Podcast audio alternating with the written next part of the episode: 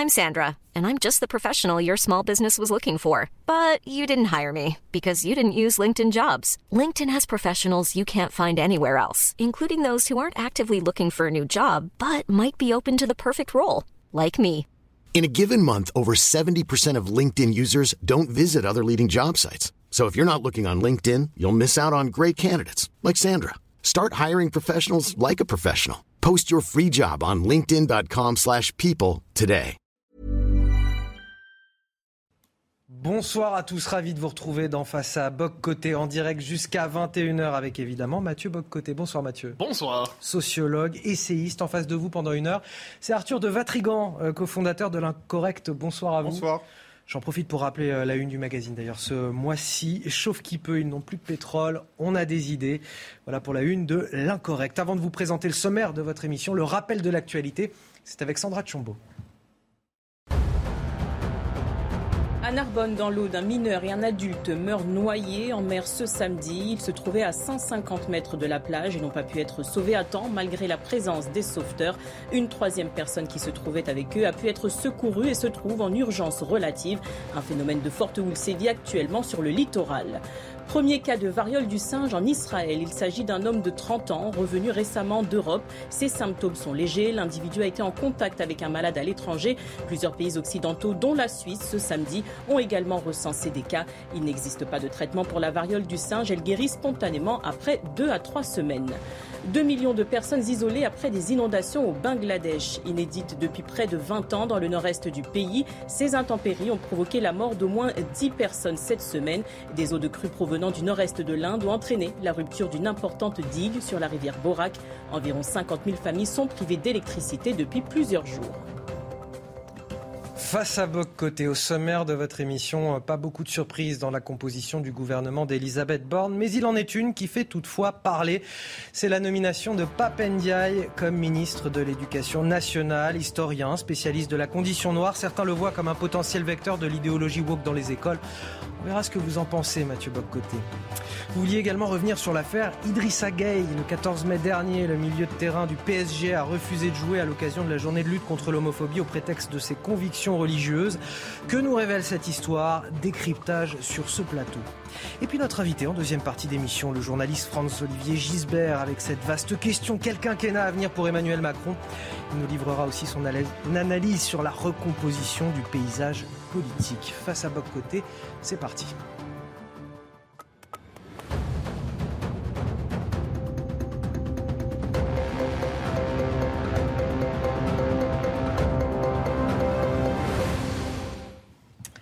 Et Mathieu, on commence donc avec la nomination hier de Papendiaï au ministère de l'Éducation nationale qui en a surpris beaucoup tant il représente une ligne contraire, complètement opposée à celle de Jean-Michel Blanquer. Comment comprendre, selon vous, ce basculement que représente cette nomination qui fait réagir l'ensemble de la classe politique? Alors vous avez raison de référer à Jean-Michel Blanquer, parce que Jean-Michel Blanquer incarnait dans le premier quinquennat d'Emmanuel Macron la dimension, la vocation républicaine, l'aile républicaine, le pilier républicain, euh, laïciste, laïque, on utilisera le terme qu'on voudra, euh, en lutte à la fois pour une conception classique de la culture et aussi en lutte contre ce qu'on a appelé depuis deux ans environ l'idéologie woke, qui est fondée sur une racialisation des rapports sociaux, qui est fondée sur une sacralisation des revendications minoritaires quelles qu'elles soient, qui est fondée globalement sur un rejet du monde occidental, qui est une forme d'américanisation des esprits, américanisation par la gauche. Donc, et ça avait culminé, on peut croire, même en début d'année, avec le grand colloque organisé à la Sorbonne, sous l'autorité, ou à tout le moins sous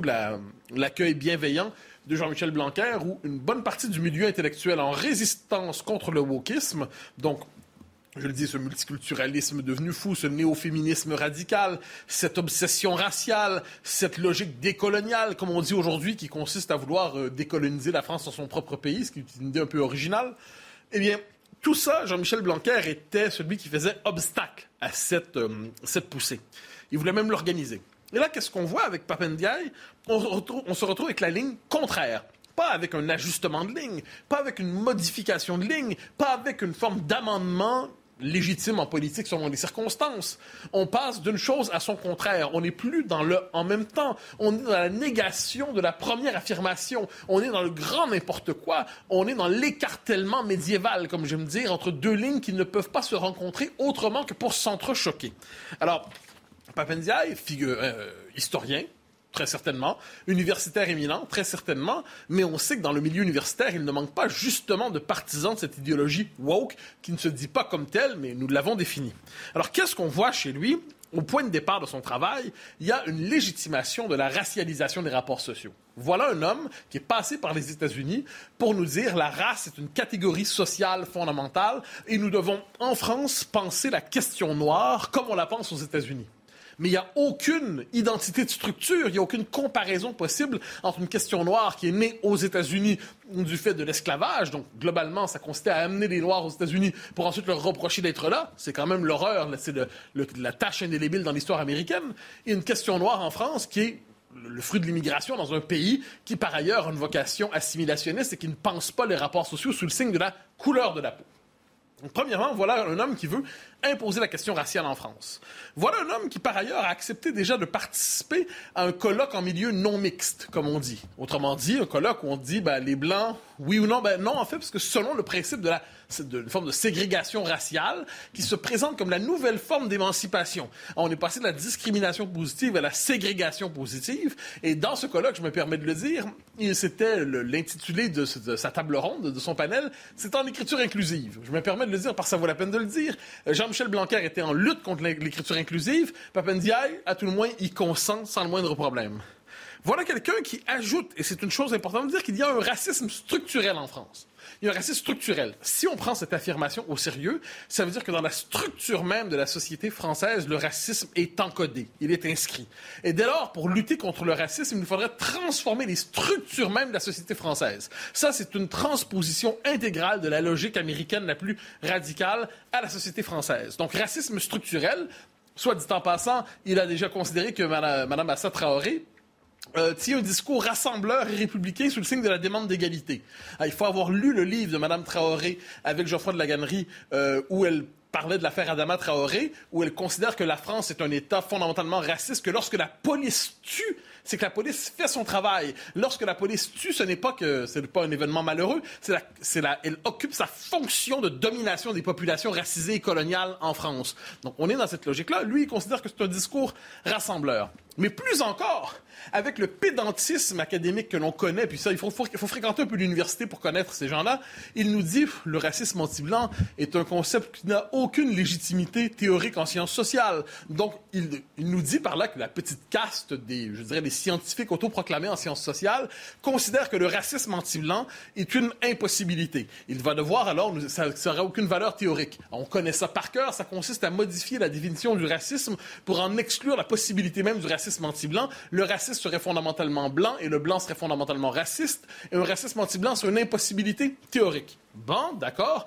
Donc, on voit jusqu'où ça va. Alors, il va falloir qu'il nous explique comment, euh, comment nommer, par exemple, certains cas de discrimination positive. On dit les Blancs sont exclus de tel cours, de tel programme, de tel poste, de telle promotion. Euh, lorsqu'il y a des jeunes Blancs qui sont battus en tant que Blancs dans la rue, il va devoir nous expliquer si c'est quoi du racisme anti-blanc, qu'est-ce que c'est. Alors, Autrement dit, on est devant un discours qui est cohérent.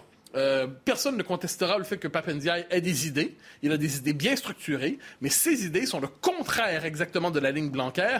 Et de ce point de vue, c'est la nomination importante de ce gouvernement parce qu'elle fixe un cap idéologique pour les prochaines années. Euh, c'est un cap idéologique qui est à gauche toute, très certainement, très bien accueilli par Jean-Luc Mélenchon, soit dit en passant, qui est un cap idéologique qui est désormais clairement multiculturaliste. Certains disent aujourd'hui que les critiques qui lui sont faites viennent de l'extrême droite. Est-ce que c'est vraiment le cas? Ah, ben, c'est la manière habituelle de disqualifier critique, c'est-à-dire on dit euh, extrême droite, extrême droite, puis là on s'épuise, on dit extrême droite, extrême droite, et là c'est comme à la manière d'un épouvantail, c'est une technique d'épouvante, et on l'a vu aujourd'hui, c'était traité comme tel sur certaines euh, chaînes télé, sur euh, certaines chaînes info, mais aussi dans des quotidiens autoréférentiels qui se présentent comme la, la Pravda des temps présents, on disait la cible de l'extrême droite, comme si la critique du racialisme, la critique du wokisme, la critique du multiculturalisme, la critique de la théorie sur les violences policières, tout ça, c'était de l'extrême droite. Donc c'est une manière d'étiqueter la position, c'est une manière de disqualifier à l'avance toute critique de ce nouveau ministre et plus encore de faire passer pour du racisme, de faire passer pour du racisme ce qui est simplement une critique d'idéologie, une critique politique.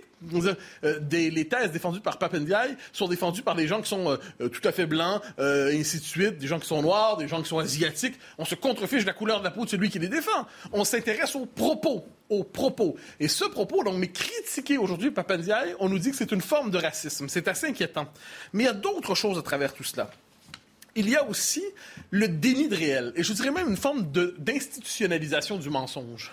Parce qu'on nous dit, on nous dit mot pour mot, euh, voilà un homme républicain qui croit à la méritocratie et toutes les déclarations que j'ai évoquées, on, peut les sourcer, ce que j'ai dit, ce n'est pas dans le récit officiel. Donc c'est le mensonge par occultation, c'est le mensonge par déni, c'est le mensonge par oubli. Donc on, on, construit un récit qui laisse de côté toutes les aspérités idéologiques, qui laisse de côté ce qui heurterait véritablement l'opinion, et on nous présente ça comme des réactions critiques de Papendiaï, comme des réactions irrationnelles. Ou encore, ça c'est mon passage préféré on nous dit, vous n'allez quand même pas vous tourner vers des vieilles citations. Il vient tout juste d'être nommé. On va quand même pas s'attendre à des vieilles citations pour faire son procès. C'est pas sérieux. Là, on a envie de dire, vous n'avez pas regardé, les copains, une élection présidentielle tout récemment? Vous alliez fouiller dans les livres il y a 20 ans d'un candidat pour faire le procès de ses propositions politiques aujourd'hui. Mais ça, c'est le deux poids, deux mesures auxquelles nous habitue la gauche. C'est-à-dire quand ces hommes se présentent dans la vie publique, eh bien, on considère qu'ils arrivent vierges de tous leurs engagements antérieurs, leurs engagements précédents. Mais quand c'est un conservateur ou un homme de droite qui arrive, il doit justifier du mauvais bulletin qu'il a eu à l'école à 6 ans. Donc, mais c'est fascinant, le gouvernement nous présente, il y a une stratégie politique très claire. Hein. on le présente, c'est un symbole, on sait que ça va polariser, mais le gouvernement présente ça sous le signe de la continuité, et de ce point de vue, il y a une forme de, comme je dis, de mensonge institutionnalisé qui est assez fascinant dans cette nomination. Il y a une partie de la gauche républicaine qui s'est ralliée à Emmanuel Macron, et vous, vous estimez qu'elle doit y voir là une trahison? Ah ben moi, si j'étais de cette euh, école de la gauche républicaine, donc le printemps républicain globalement que j'estime, j'ai souvent eu l'occasion de le dire ici, parce que je crois qu'il représente la meilleure part de la gauche, et ces gens-là se sont mis au service d'Emmanuel Macron sur le plan politique, pas sur le plan euh, de la servilité. Mais ils ont servi sa campagne croyant croyant constituer un pôle républicain, un pôle laïque dans la campagne d'Emmanuel Macron. Ils y croyaient vraiment. Euh, qu'est-ce qu'on voit aujourd'hui? Eh bien, tous ceux qu'on imaginait au gouvernement provenant du président républicain n'y sont pas. Tous ceux qu'on imaginait députés ne le seront pas. Et aujourd'hui, ils sont obligés d'adhérer à une ligne qui est le contraire exactement de la ligne qu'ils défendaient. On faut bien comprendre, C'est le contraire de la ligne qui était à la leur. C'est une ligne multiculturaliste, wokiste, et on voit aujourd'hui, moi j'ai l'impression qu'on est devant des gens qui, sont, qui se font ouvertement trahir ou cocufier. C'est une, une, une, position assez terrible pour eux. Donc ils ont donné leur adhésion, mais on est en politique. Une adhésion, ça construit une majorité, ça construit un discours, ça construit un programme. Eh une fois que leur adhésion, on l'a eu, dégagez, ça ne nous intéresse plus, vous, ne comptez plus dans l'équation. Gauche républicaine, mais aussi, si je peux me permettre, toute une partie de la droite qui s'est ralliée à, la coalition macroniste. Il euh, va falloir qu'on m'explique comment vont pouvoir cohabiter Gérald Darmanin et Papendiaï, quand on parle de, violence policière, de racisme structurel, de racisme, de racisme anti-blanc, comment vont-ils cohabiter? En dernier instant, je dirais que c'est une démonstration de force d'Emmanuel Macron, ce qu'on a vu ici. Emmanuel Macron, on l'a vu, n'a pas fait campagne sur un programme très bien défini. Il a fait campagne sur sa reconduction présidentielle. Qu'est-ce qu'il voulait? Il voulait être renommé, il voulait être réélu sans être lié à l'avance par tel ou tel programme. Et qu'est-ce qu'il nous dit? Ben, je peux le jour A prendre cette ligne-là, le jour B prendre une toute autre ligne. Les deux sont contradictoires, mais vous tous qui me soutenez, vous devez continuer de me soutenir et vous devez rationaliser votre soutien à cette ligne, même si elle n'est pas la vôtre, parce que vous êtes désormais sous le signe de la fidélité absolue à la majorité présidentielle. J'ai bien hâte d'entendre justement les Damien Abad, les Gérald Darmanin, les Bruno Le Maire, des, des gens de qualité, on s'entend, des gens de grande valeur, expliquer comment ils peuvent cohabiter avec le discours de désormais des piliers du gouvernement, euh, Papendiaï. Euh, cette cohabitation à l'intérieur même, la cohabitation à l'intérieur même d'un gouvernement sera compliquée. Alors Arthur de Vatrigan, vous comment vous percevez ce, basculement, cette nomination de Papendiaï euh, au ministère de l'Éducation nationale? On est mal barré. Rappelez-vous le discours d'investiture d'Emmanuel Macron. Il parlait de peuple nouveau, de servir notre enfant, nos enfants et notre jeunesse et d'agir pour continuer nous attaquer aux inégalités à la racine en refondant l'école. Donc il avait prévenu, prévu une refonte de l'école. Et en nommant Pape Ndiaye à l'éducation, le signal est on ne peut plus clair. Alors oui, vous en avez parlé, on voit des contre-attaques, vous dites, vous critiquez Pape Ndiaye parce, parce que vous êtes raciste, parce que vous êtes facho, parce que tout ça, sauf que la seule, le, seul groupe, les seules personnes qui sont obsédées par la race et ne parlent que de couleur de peau, c'est les racialistes, les indigénistes, dont fait partie Pape Ndiaye. Euh, alors, à première vue, euh, l'homme est, habile, brillant sûrement, et n'appartient pas à la même case des, des wokos indigénaux excités qu'on peut voir, plus malin. Sauf que, bon, il y a juste à reprendre tout ce qu'il a dit, tout ce qu'il a fait, pour avoir un jugement. Parce qu'on juge un homme sur ce qu'il a fait, sur son passif, sur ce qu'il a dit. Euh, ils fondent en 2005 le CRAN, vous savez, le Conseil représentatif des associations noires, qui, euh, on l'a vu jusqu'à récemment, a appelé à déboulonner Colbert, à censurer Tintin, à condamner Napoléon. Donc, euh, en tête sur la cancel culture. En 2007, dans Libération, Papendiaï se dit favorable au comptage ethnique. Le comptage ethnique, c'est pas rien. En 2008, lorsqu'il publie La condition noire et c'est sur une minorité, qui euh, il, dit je, le fais pour contribuer à l'émergence d'une parole collective noire. Mais euh, noir, c'est quoi? Il y a un peuple noir, il y a une ethnie noire, il y a une nation noire? On a quand même l'impression que c'est juste un produit marketing importé des États-Unis. Et d'ailleurs, quand il a fait ses études en Virginie en 90, il le raconte. Il revient en, faisant, en disant je vais faire des black studies, qui est un truc, euh, des études typiquement américaines qui n'existent pas en France. Il importe ce produit américain sur le sol français. Et comme Mathieu l'a rappelé, on n'a pas du tout la même histoire, pas du tout le même passif et aucun argument qui justifie ça. Dans, dans une interview donnée au Monde en 2017, il affirme que les réunions spécifiques qui organisent des réunions en non-mixité raciale, c'est-à-dire des réunions interdite aux blancs, tout simplement, peuvent être, euh, peuvent être utiles à la vie démocratique. Encore quelque chose qui est très clair dans sa déclaration. En 2018, il explique que le génie français, cache souvent un universalisme chauvin d'hommes blancs hétérosexuels. On a déjà entendu cette petite musique, c'est toujours chez les mêmes. Mathieu l'a rappelé la même année, il parle d'Assa Traoré en, en, disant, quand on la lit, quand on l'écoute, son discours est rassembleur, tout en expliquant évidemment qu'il y a un déni des élites et de la politique sur les, euh, violences policières. Euh, mais alors, ce y a autre chose qu'on a peut-être oublié, euh, c'est qu'il a fait un, un, rapport sur la diversité à l'opéra. Et ce rapport à l'opéra sur la diversité, si vous lisez, vous avez l'impression d'avoir une étude américaine. Je prends trois exemples il dit, sans purger les livrets de tout ce qui pourrait être offensant, mais en même temps, il est néanmoins souhaitable de tenir compte de sensibilités contemporaines. On a commencé comme ça, on a viré la moitié de la flûte enchantée.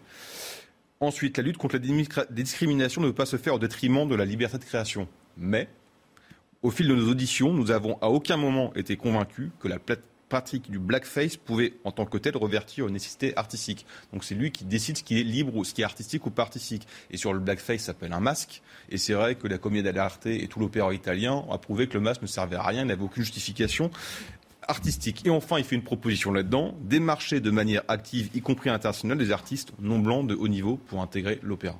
On est dans toute la culture racialiste, dans les déclarations, dans les actes et dans les propositions. Alors on va marquer une courte pause. C'est l'heure du rappel de l'actualité. C'est avec Sandra Chambaud.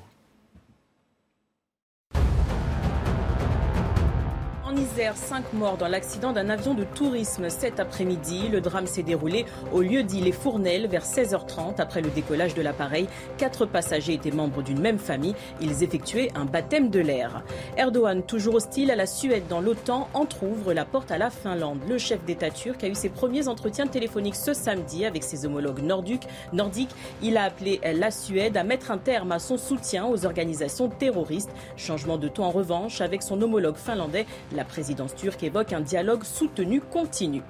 Top 14, Montpellier maîtrise le Racing 92 et file en finale. Les Montpelliérains se sont imposés 22-13 ce samedi lors de l'avant-dernière journée. Ils renouent avec la victoire après quatre défaites consécutives, toutes compétitions confondues. Montpellier s'apprête à revivre une phase finale depuis 2019. Mathieu Bocoté, vous vouliez revenir sur cette euh, polémique qui monte depuis quelques jours. Le joueur du PSG, Idrissa Gueye, qui a refusé de jouer le 14 mai euh, dernier pour ne pas s'associer à la journée de lutte contre l'homophobie. Un, un refus qui était motivé par des convictions religieuses. Qu'est-ce que vous, vous en retenez?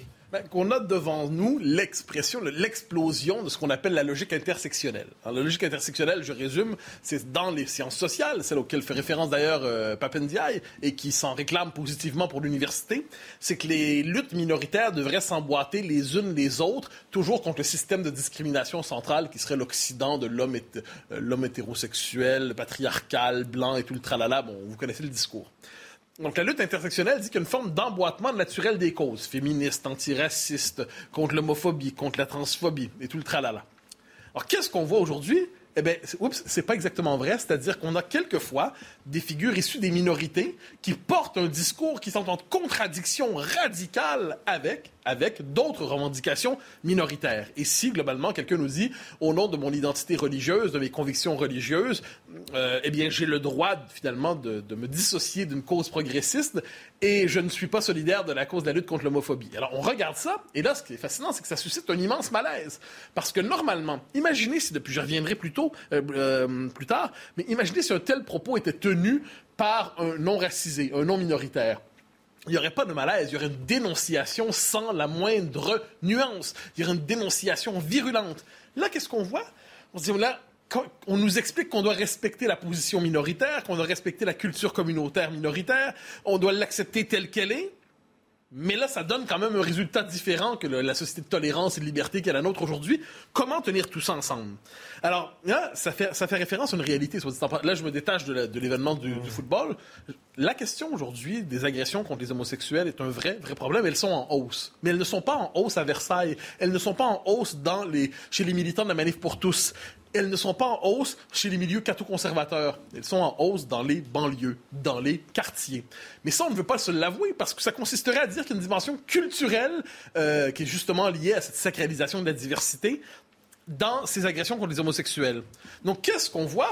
Eh bien, on sort le discours de l'homophobie. C'est l'homophobie générale de la société qui tomberait sur le dos des homosexuels et ça ne serait pas marqué dans certaines communautés.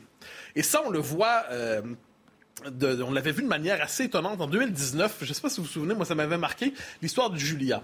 Julia, c'est une transsexuelle qui se fait agresser dans une manifestation euh, où il y a des drapeaux algériens à la tonne et ainsi de suite. Donc l'agression est marquée culturellement, c'est le moins qu'on puisse dire.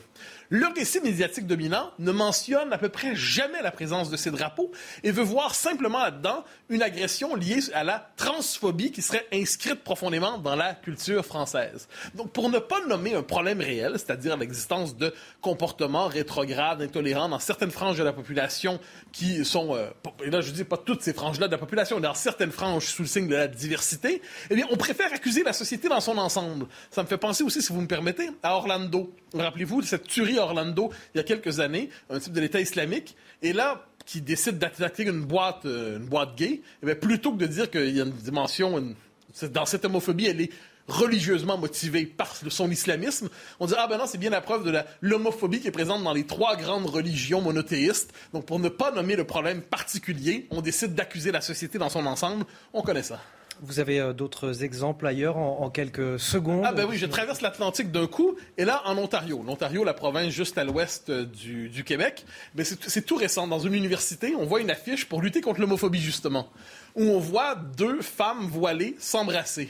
Eh bien là, réaction très vive d'étudiants musulmans sur le campus en disant c'est absolument inacceptable cette affiche, euh, ça vient, euh, c'est un blasphème pour l'islam, c'est inacceptable et donc les étudiants musulmans vont réussir à convaincre l'université de retirer l'affiche qui se voulait un symbole de lutte contre l'homophobie. Imaginez si une association de chrétiens euh, évangélistes ou de catholiques conservateurs avait fait la même demande et vous voyez ce que veut dire la logique du deux poids deux mesures. Quoi qu'il en soit, c'est l'éclatement de la logique intersectionnelle. Je terminerai là-dessus en disant que on voit beaucoup de confusion. Est-ce qu'on peut critiquer aujourd'hui euh, la, théorie, du genre, par exemple, ou l'indifférenciation des sexes? Évidemment, ça va de soi. On est dans une société libre. Mais ce qu'on voit, c'est que dans le débat public, pour ne pas nommer ce que je disais plus tôt, c'est-à-dire la question d'une homophobie qui est marquée de manière communautaire, eh bien, on décide de classé sous le signe de la lutte à l'homophobie, eh bien, la critique justement de la théorie du genre, de l'indifférenciation sexuelle, euh, de la critique aujourd'hui des excès de cette espèce d'idéologie qui veut déconstruire les sexes, pour ne pas avoir à nommer justement cette réalité communautariste particulière, parce que ça vient heurter notre amour immodéré de la diversité. Arthur de Vatrigan, que, révèle euh, cette euh, affaire Idriss Gueye qui a donc refusé de jouer pour ne pas s'associer à, la journée de lutte contre l'homophobie? Bah Déjà, il y a une tartufferie qui est assez agaçante parce que Idriss Gueye est un joueur du PSG. Le PSG appartient au Qatar et le Qatar est un pays où la pratique homosexuelle est illégale et des musulmans peuvent être condamnés à mort pour ça. Et à qui en plus on a donné la Coupe du Monde de football. il y a quand même une escroquerie là-dessus. Ensuite, deuxième question, c'est il a dit raison personnelle, raison religieuse. Est-ce que la question c'est il ne veut pas porter les couleurs LGBT, les couleurs arc-en-ciel parce qu'il est il ne veut pas condamner les actes d'homophobie, ou alors il refuse de, porter ces couleurs-là. C'est ça la question qu'on pose. Et le problème, c'est qu'il y a un mélange des genres là-dessus, qui est pour moi le problème, parce que, en entendre certains, le refus de porter des couleurs arc-en-ciel, c'est un délit. Or non, c'est pas un délit de refuser de, de porter des couleurs arc-en-ciel, les couleurs LGBT, c'est qu'un délit, c'est l'homophobie. C'est-à-dire que, pardonnez-moi pour l'expression, mais un con qui insulte une personne en raison de son, son orientation sexuelle est un con.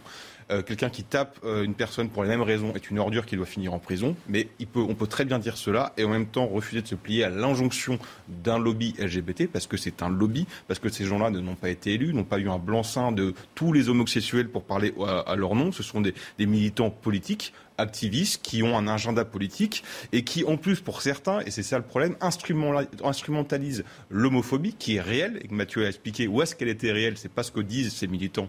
Ils, n'annoncent pas, ils, ne visent pas les mêmes cibles et donc ils instrumentalisent un, un vrai problème qui est l'homophobie à des fins politiques. Et leur principe, c'est quoi? C'est de dire pour faire baisser l'homophobie, il faut des nouveaux droits. La logique est implacable. Vous êtes contre le mariage pour tous, vous êtes homophobe. Vous êtes contre la PMA, vous êtes homophobe. Vous êtes contre la GPA, vous êtes homophobe. Et comme euh, euh, vous avez pour terminus soit Sainte-Anne, soit la santé, parce que derrière phobe, c'est soit vous êtes fou, soit un délinquant, bah, vous êtes prié de courageusement de vous taire ou de rentrer dans le rang. Bah, en fait, non, on peut très bien s'opposer à euh, ceux qui font la promotion de l'indéconstruction, de l'indifférenciation sexuelle, sans être traité d'homophobe, et en même temps condamner tous les actes et, tout, et toutes les, tous les actes et insultes et mots et violences homophobes. Messieurs, on va marquer une courte pause. Notre invité en deuxième partie d'émission, le journaliste France-Olivier Gisbert, avec cette vaste question quel quinquennat à venir pour Emmanuel Macron? Il nous livrera aussi son analyse sur la recomposition du paysage politique. À tout de suite. Face à Boc côté, deuxième partie, tout de suite l'essentiel de l'information, c'est avec Sandra Tchombo.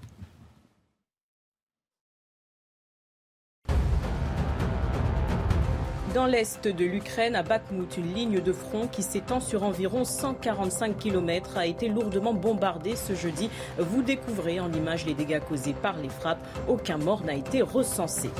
Le travailliste Anthony Albanese va devenir le nouveau Premier ministre de l'Australie. Il promet de grands changements après neuf ans de gouvernement conservateur, entre autres modifier la Constitution afin d'étendre les droits des indigènes, réduire les émissions de carbone de 43% d'ici 2030 ou encore faire de l'Australie une superpuissance dans le domaine des énergies renouvelables. C'est la fin d'un feuilleton qui a tenu en haleine les supporters du PSG du Real Madrid. Kylian Mbappé et le club parisien sont parvenus à un accord, à savoir une prolongation de contrat. Courtisé par le Real Madrid, l'attaquant français aurait lui-même appelé le président du club madrilène pour lui annoncer sa décision de rester au PSG. Et notre invité de cette deuxième partie, c'est le journaliste Franz-Olivier Gisbert. Bonjour. Merci d'être avec nous. Vous êtes l'auteur du livre Le Sursaut, Histoire intime de la Ve République. C'est aux éditions Gallimard. Mathieu Bocoté, pourquoi avoir lancé cette invitation? Eh ben, François-Olivier Gisbert est certainement un des meilleurs observateurs de la vie politique française des dernières décennies. On travaille. Mais c'est réussi, c'est réussi. Et vous avez écrit un livre, et le, en fait, le, jeu de mots me fait me conduit presque à cette invitation. Vous avez écrit un livre sur le sursaut, la renaissance de la France au signe de la Ve République et l'acte refondateur du gaullisme. Aujourd'hui, on sent qu'une forme de crise de régime, ou à tout le moins de crise politique assez vive en France. Euh, le système des partis s'effondre, de nouveau émerge plus ou moins. Euh, les débats sont de plus en plus difficiles, l'alternance est de plus en plus difficile aussi à produire. Alors, est-ce que nous sommes contemporains aujourd'hui du sursaut au sursis? Est-ce que la Ve République est en sursis aujourd'hui? Euh, je me souviens qu'un candidat à la présidence de la République, euh, un Juppé disait autrefois, euh, il n'y a pas si longtemps, hein, c'était pendant les primaires de 2016, nous sommes en 1958, il répétait ça voilà. tout le temps. Et je lui avais dit, je me souviens, un peu petit con comme ça, 1958 c'était quand même pire. Il disait ça en 2016. Je crois que nous ne sommes pas encore en 1958, parce que 1958, vous avez la situation actuelle, c'est-à-dire déficit, euh, enfin une situation économique absolument déplorable, plus l'inflation. Alors c'est vrai qu'il y a une croissance, mais rien ne tient. Et puis surtout, il y a la guerre civile. Euh, euh, la, guerre civile est là, elle est toute proche. Les militaires parlent de faire un coup d'État et d'envahir la France depuis Alger, parce qu'ils sont là pour la, ils font la guerre pour essayer de gagner cette guerre d'Algérie, et ils sont prêts à attaquer la France. et finalement, euh, la République, République vacille, cède et donne les clés au général de Gaulle. Ah, c'est ça l'histoire. Bon, là, on n'est pas encore là. Donc, votre jeu de mots est très juste parce que c'est, on est dans le sursis. On est dans le sursis. Combien de temps ça va durer? Ça peut durer 3 ans, 4 ans, 5 ans. Cela étant, je pense que, vous voyez très bien, on le dit tous, on a plusieurs crises qui arrivent en même temps. On est comme là tout seul avec un, des camions fous, peut-être cinq camions fous qui arrivent à, toute vitesse. Vous avez évidemment la crise écologique, ça tout le monde le sait, et elle est réelle aujourd'hui. On la, palpe, on la sent. Euh, euh, plus 3 degrés euh, début mai en France, ça sent. Plus la température qui bat des records dans les océans, plus le, niveau des eaux qui, bat des records aussi dans, sa progression. Enfin, on le sent tout ça. Bon, crise économique, crise économique, et ça on va la sortir tout de suite. Madame Lagarde nous a déjà dit, la, la BCE nous a déjà dit que les taux aller augmenter cet été. Elle nous prépare. Je vous signale aussi, je peux vous donner, on peut prendre un pari, ils vont monter également à la fin de l'année. On est parti donc, qu'est-ce que ça veut dire Augmentation des taux d'intérêt? Eh bien l'argent cesse d'être facile et l'économie s'arrête, enfin elle est un peu en panne. Et derrière tout ça, vous avez, euh, troisième crise, la crise sociale. Puisque vous avez l'inflation, l'inflation est là. Alors c'est vrai qu'on a en France euh, euh, Bruno Le Maire l'a dit hier, on a en France un taux d'inflation un peu plus faible que les Allemands qui sont à 9 en taux annuel, mais on y va. On y va, ça fera. On, y va parce que d'abord, d'abord, on est dans une sorte de récession en ce moment, mais on va y aller. Et donc, on aura la récession et l'inflation par-dessus. Et ça, ça vous fait une crise sociale.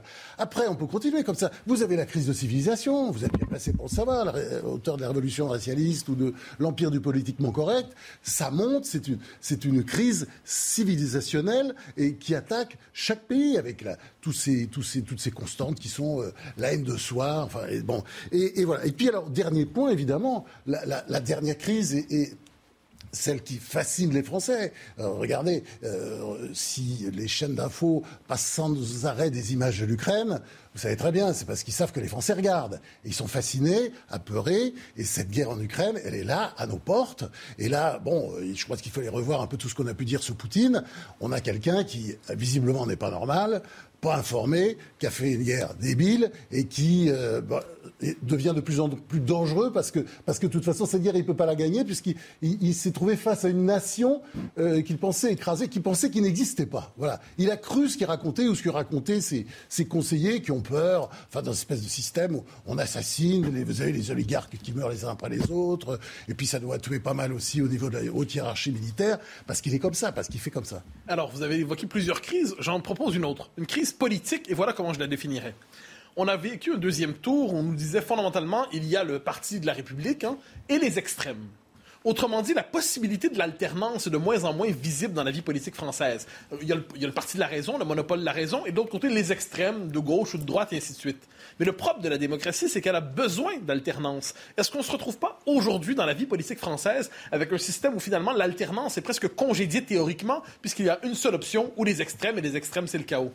Ah, c'est le chaos, de toute façon, ça c'est sûr. Parce que oh, euh, que ce soit Mélenchon ou Le Pen, si par exemple, imaginons dans un cauchemar qu'ils gagnent euh, les élections législatives, vous savez ce qui va se passer. Le programme euh, des uns et des autres est dément. J'irais presque un peu plus peut-être chez Mélenchon. Mélenchon est bon, c'est un bon politique en même temps, mais je pense qu'il dit tout ça parce qu'il croit qu'il sera, pense qu'il sera jamais élu. Mais imaginons qu'il soit élu.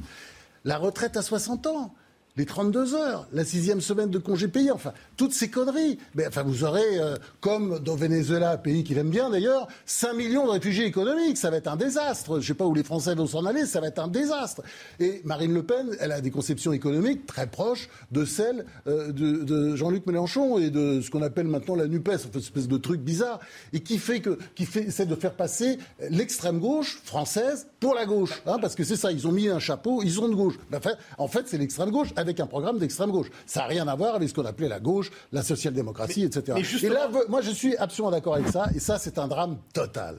Et je pense que tous les républicains doivent s'unir pour essayer de refaire quelque chose, que ce soit à droite LR ne peut pas disparaître, ne doit pas disparaître dans l'intérêt de la démocratie française. Le Parti socialiste, bon, pour l'instant, il est mort parce qu'il est à la tête de ce parti, il des bras cassés, qui ne pense qu'à rester. Vous pensez, euh, après tous ces échecs, à chaque fois Olivier Faure reste, alors que n'importe quel type avec un peu de dignité aurait démissionné après, l'échec d'Anne Hidalgo, euh, le premier secrétaire du Parti socialiste.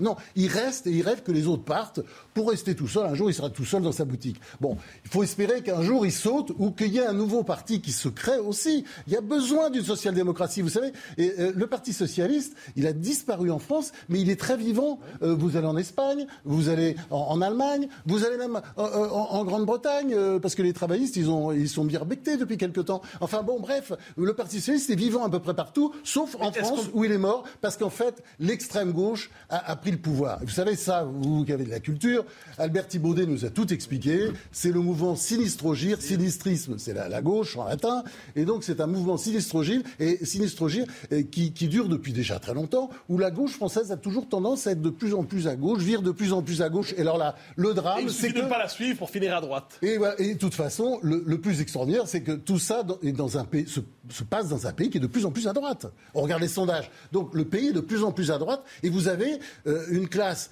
politico-médiatique qui correspond plus du tout à la réalité de la France. Par exemple, je regardais les chiffres absolument hallucinants de publier les chiffres officiels sur les temps de parole de, ces 15 jours de mai. Enfin, il y en a que pour la France insoumise. Vous regardez les services publics, mais c'est complètement hallucinant. Il y a que la France insoumise. Il y a une petite place qui est donnée à Renaissance euh, de Macron, puis une toute petite minuscule à Le Pen. C'est tout. Le reste n'existe pas. Ça, ça, on, est sorti d'un cadre démocratique. Il faut qu'on y rentre vite, et on rentrera dans le cadre démocratique quand, enfin, pour de bon quand on aura réinventé, recréé, mais ça, ça se fait vite, hein, une forme d'alternance possible. parce que là, elle n'est pas possible. Est-ce que le danger en ce moment, une forme de pathologie du macronisme, ça ne consiste pas à ce qu'on appelle la tentation de l'extrême centre. C'est-à-dire avoir dans le même parti, euh, aujourd'hui, Papendiaï et Gérald Darmanin.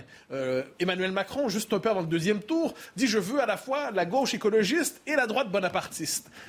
Lorsqu'on veut intégrer toutes les contradictions légitimes dans un seul parti, quel espace, justement, pour la social-démocratie, pour la droite LR Est-ce qu'il n'y a pas la vocation, la tentation de tout absorber en soi? Et finalement, entre nous et les communistes, il n'y a rien, disait Malraux, mais entre nous et les extrêmes aujourd'hui, il n'y a rien. Est-ce qu'il n'y a pas cette tentation-là de l'extrême centre chez Emmanuel Macron? Il y a cette tentation-là, mais enfin, euh, s'il réussit, c'est pas. Enfin, on va dire la situation actuelle, ce soit sa faute, la situation politique. C'est aussi la faute de la gauche euh, qui s'est suicidée sous le quinquennat Hollande. La gauche s'est suicidée. L'histoire des frondeurs, euh, c'est quand même un truc de fou. Ce sont des socialistes qui étaient beaucoup plus à gauche que Hollande, qui trouvaient qu'il était trop à droite, qui lui ont pourri son mandat, qui ont même essayé de faire une motion de censure. Enfin, des fous absolus qui ont tous été battus d'ailleurs au législatif, sauf, un. Sauf un. Bon, il y en avait un aussi qui, avait, a bien réussi après dans le macronisme, Richard Ferrand, parce qu'il trouvait qu'Hollande n'était pas assez à gauche, alors peut-être qu'effectivement il est mieux chez Macron. Et puis Olivier Dussopt, le seul frondeur réélu, vous savez quoi? Qu'est-ce qu'il est devenu? Bah, Il est ministre de Macron. Voilà. Donc, tous ces gens-là euh, ont fait semblant, ont fait toute une espèce de guerre. Et de l'autre côté, du côté de LR, il y a eu ces guerres bricocolines euh, absurdes entre tous ces petits chefs, etc. Et voilà, il n'y a pas quelqu'un qui s'est dégagé une fois pour toutes et qu'on n'en parle plus. Vous savez, moi j'ai vécu 1971. Euh, le Parti socialiste était par terre complètement. Euh, il avait fait 5% au, au, présidentiel avec Garçon de Fer. Vous vous souvenez peut-être, en 1969, euh, deux ans après, Mitterrand arrive, congrès d'Épinay, avec un discours débile contre l'argent, etc., bon, très à gauche. Il prend le parti à la surprise générale, parce qu'il ne devait pas la prendre, le prendre le parti, mais il l'a pris avec la, la, droite du parti et la gauche du parti, enfin l'extrême gauche et l'extrême droite du parti. Il a, il a réussi à les, à les, allier ensemble et il a pris le pouvoir. Et deux ans après, le PS faisait un bon score législatif. Vous parlez du congrès d'Épinay, je proposais une autre référence historique pour dire ce qui se passe à gauche en ce moment. Est-ce qu'on n'est pas plutôt dans une forme de à l'envers. C'est-à-dire la gauche qui autrefois trouve le, en Allemagne trouve ça fait son moment d'adaptation réformiste. Aujourd'hui, finalement, le centre-gauche se fait satelliser par la gauche radicale. Et si tel est le cas, comment expliquer cette capitulation mentale? Euh, C'est pas fini. Parce qu'il y a des gens qui résistent. Je suis désolé. C'est-à-dire, il y a une capitulation mentale au niveau des chefs. Enfin, vous avez, vu, vous avez vu ces personnages, euh, ils sont résiduels, comme vous dites. Oui, c'est ça, la, tête du Parti Socialiste. Enfin, c'est si, si tenté qu'il y ait une tête. Enfin, c'est. En revanche, vous avez quand même des personnages qui résistent. Bon, François Hollande, à sa manière, Bernard Cazeneuve à sa manière, et, euh, euh, euh, Stéphane Le Foll, qui était un personnage très charismatique, et le maire du Mans, et qui existe, quoi, il déménage quand on voit, et puis, et puis Carole Delga, qui mène alors vraiment une, une vraie guerre au niveau de sa, sa région, qu'elle tient bien, l'Occitanie, qui est très populaire, et vous verrez, vous aurez des socialistes dissidents qui seront élus. Donc cette histoire-là, elle n'est pas terminée. Je ne dirais pas que globalement, les socialistes, comment dire, aient rejoint le Mélenchon, c'est impossible, aberrant. Vous voyez ce que je veux dire Après tout ce qu'ils ont défendu, ça veut dire qu'ils ne peuvent pas s'enterrer quand même à ce point. Mais ça peut mettre du temps. Moi, je suis quand même optimiste. C'est-à-dire que je pense que c'est pas parce que, effectivement, la situation est actuellement, comme vous l'avez décrite, épouvantable, il n'y a pas d'alternance possible. D'ailleurs, on est obligé de voter Macron. Euh, bah, il n'y a pas le choix, même après tout ce qu'on peut dire, parce que euh, c'est soit euh, Carib, soit Silla, soit. Enfin, ce sont deux désastres économiques annoncés dans les deux cas, parce que ces gens, à l'extrême gauche ou à l'extrême droite, ou droite dure ou droite gauche, ou gauche dure, comme vous voulez, ils n'ont pas de programme économique sérieux, ils n'ont pas pensé, ils s'en foutent. Ils font comme si la France était un pays riche, comme si on était dans les années 60, alors qu'on est endetté et qu'il y a des déficits partout, et qu'il faut. Bon, et puis en même temps, il faut faire tourner la machine, ça c'est absolument évident. Je ne veux pas dire qu'il faut. Mais enfin, il faut un peu de rigueur et de la relance en même temps. Arthur de Vatrigan. Euh, alors, on a vu un mouvement en tout l'Occident depuis ces dernières années, qu'on peut appeler ça populiste, conservateur, libéral, le mot que vous choisissez, qui a traversé euh, bon, voilà, les États-Unis, la Hongrie, la Grande-Bretagne, l'Italie, euh, l'Autriche. Et c'est pas arrivé en France. Et la, la, théorie de ceux qui attendaient ça disait en France, nos institutions fait que ça mettra plus de temps. Sauf qu'on voit aujourd'hui que euh, tout ce qui pouvait s'approcher de ça, plus ou moins, en gros ce qu'on peut résumer à du conservateur, n'existe plus ou n'est plus représenté. Comment vous expliquez euh, euh, ce qui s'est passé Est-ce que ça, va, être repoussé ou est-ce que c'est définitivement les conservateurs ou les libéraux nous le coche? Moi, quand j'entendais l'analyse de Mathieu Bocoté, j'étais, je dois dire, comment dire, un peu consterné parce que c'est la situation dans laquelle nous vivons, et en même temps, je me dis que ça ne peut pas durer ça ne peut pas durer parce que la nature a horreur du vide. Et à un moment donné, les Français, ils vont bien comprendre qu'ils sont dans un piège. Vous ne croyez pas que... le pire est toujours possible?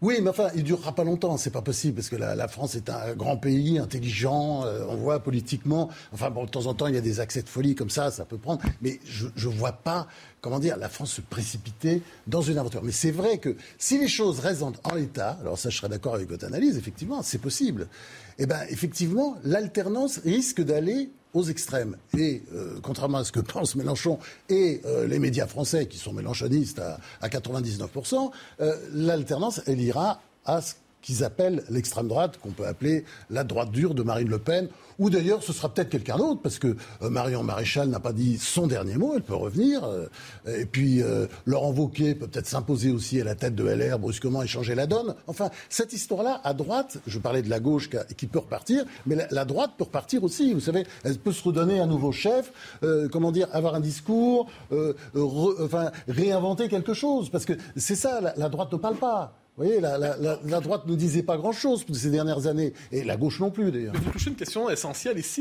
évoquée d'ailleurs par Arthur, ce qu'on appelle la question civilisationnelle. Vous l'avez évoqué, euh, la question identitaire. la guerre de civilisation, c'est un vrai sujet, ah, ça. bien sûr. Or, en ce moment, est-ce qu'il n'y a pas la tentation justement de l'effacer, de la nier, de faire comme si elle n'existait pas? Euh, On dit il n'y a que le pouvoir d'achat, c'est évidemment fondamental, mais est-ce qu'à terme, cette crise-là ne risque pas de ressurgir et, elle, de recomposer complètement le paysage politique? Je ne suis pas sûr qu'elle puisse recomposer, mais enfin, de toute façon, elle fait partie de des, crises que nous allons vivre. Et, je pense que et, là d'ailleurs on, le voit très bien, elle est prête à ressurgir à tout moment parce que l'histoire par exemple de la nomination euh, de Pape Ndiaye, euh, c'est typique, il y a une sorte de nervosité quand même pas exagérer. Moi, je l'ai connu dans des émissions, autrefois je l'invitais, j'ai lu ses livres, La, condition euh, noire notamment, et puis ses livres sur le, la, condition des, Noirs aux, États-Unis. Bon, c'est quelqu'un qui était assez modéré. Là, il a tenu des propos depuis quelque temps un peu étranges. Il peut se redresser. Ce qu'il ne faut pas faire, évidemment, ça on va voir, c'est de faire de l'anti-Blanquer. Parce que Blanquer était un grand ministre de l'Éducation nationale, peut-être l'un des plus grands des dernières décennies, et c'est quelqu'un qui a changé la donne profondément. Alors médiatiquement, évidemment, ça ne se voit pas, mais il a tout recentré sur le primaire, comme il fallait le faire, puisque c'est pour ça qu'on était complètement planté euh, dans les classements PISA de l'OCDE. Euh, on a un enseignement épouvantable, vous le savez très bien, parce qu'on a complètement négligé le primaire, et on arrive d'ailleurs à cette situation comique, c'est dans les journaux, où vous avez les, les, élèves, les lycéens ukrainiens, euh, qui disent en maths, mais qu'est-ce que c'est que ce truc? Mais en France, c'est vachement facile, c'est vachement bien, etc. Donc on a ce problème. Il a changé cette donne-là. Et j'espère, pour Pape Ndiaye, qui, comment se mettra dans les souliers de Jean-Michel Blanquer.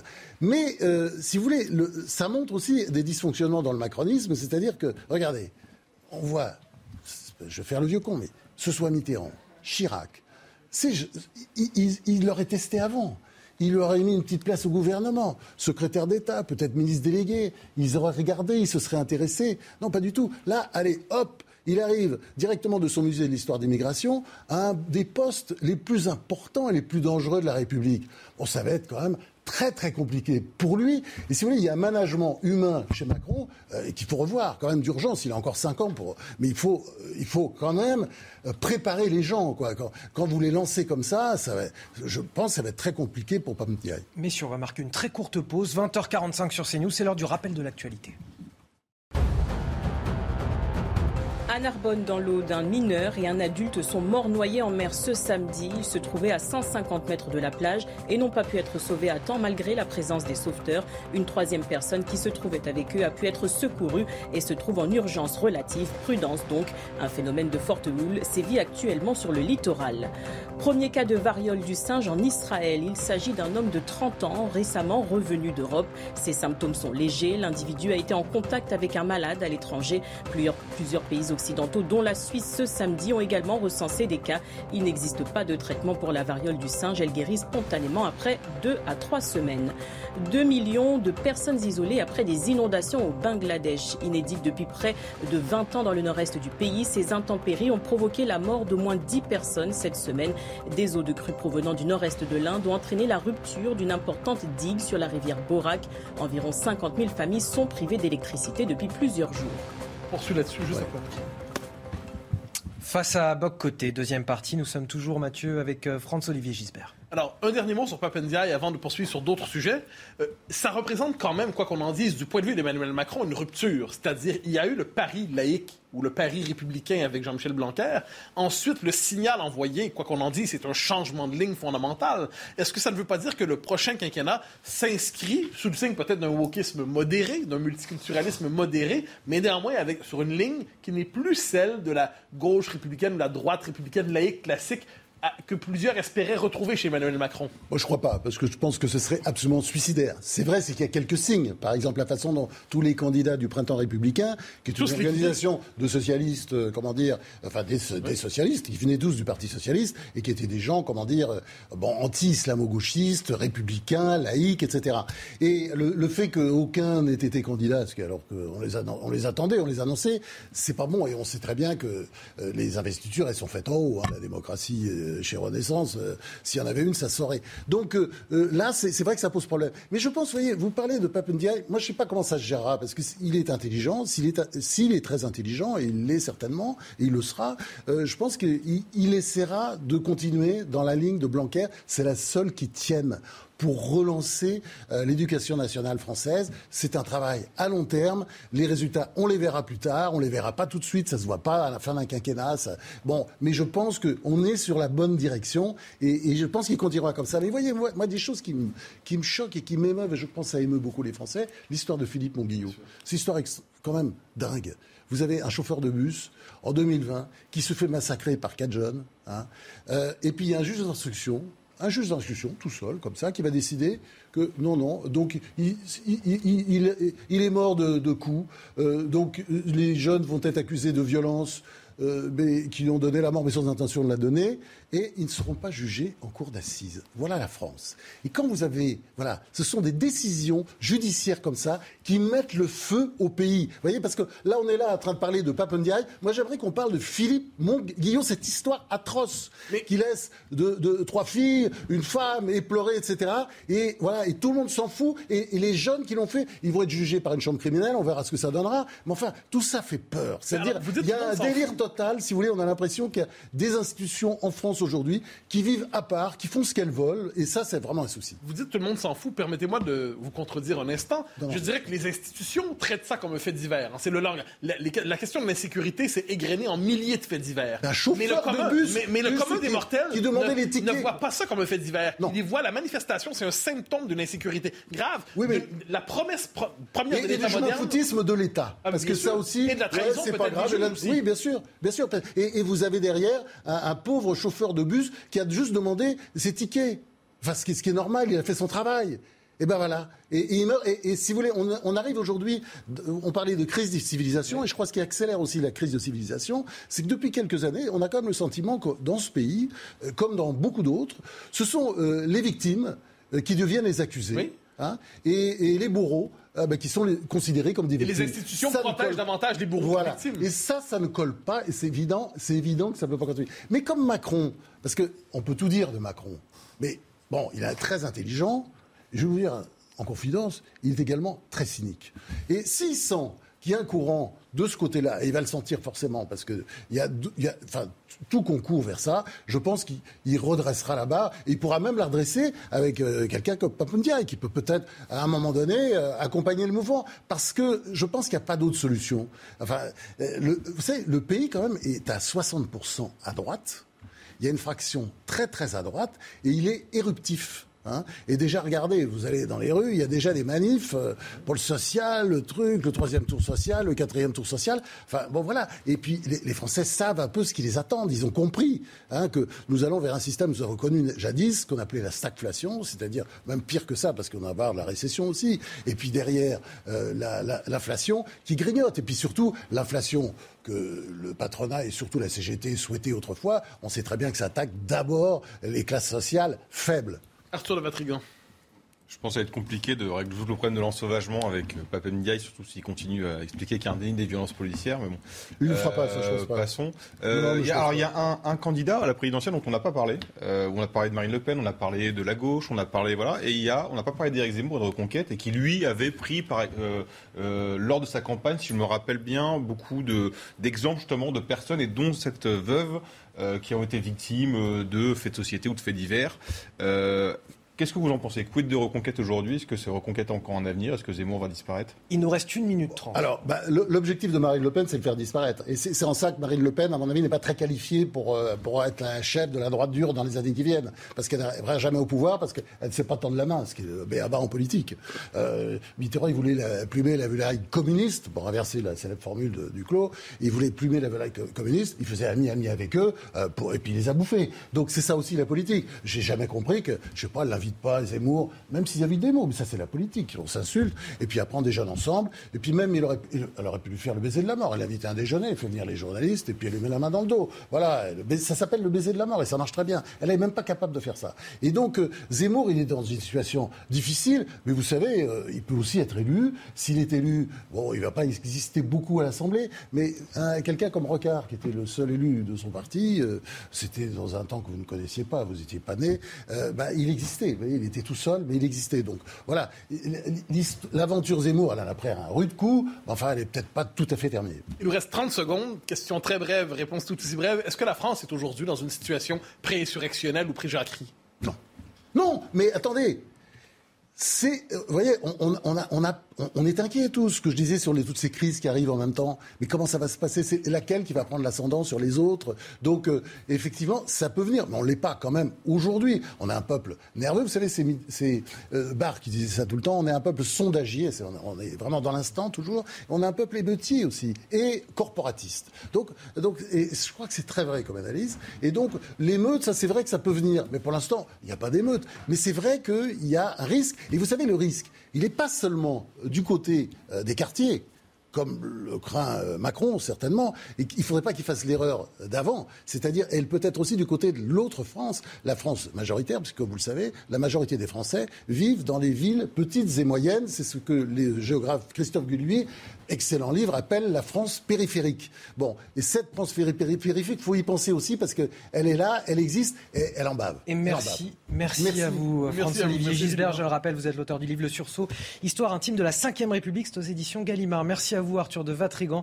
Et bien sûr, merci à vous, euh, Mathieu Boccoté. On vous retrouve quand ce week-end? Ah ben, Demain, on fait avec deux invités, Gérard Larcher et Clément Beaune, sur les suites, donc le quinquennat à venir. Eh bien, à demain. Merci à vous tous. Bonne soirée sur CNews. Tout de suite, vous retrouvez Eliade Deval pour Soir Info.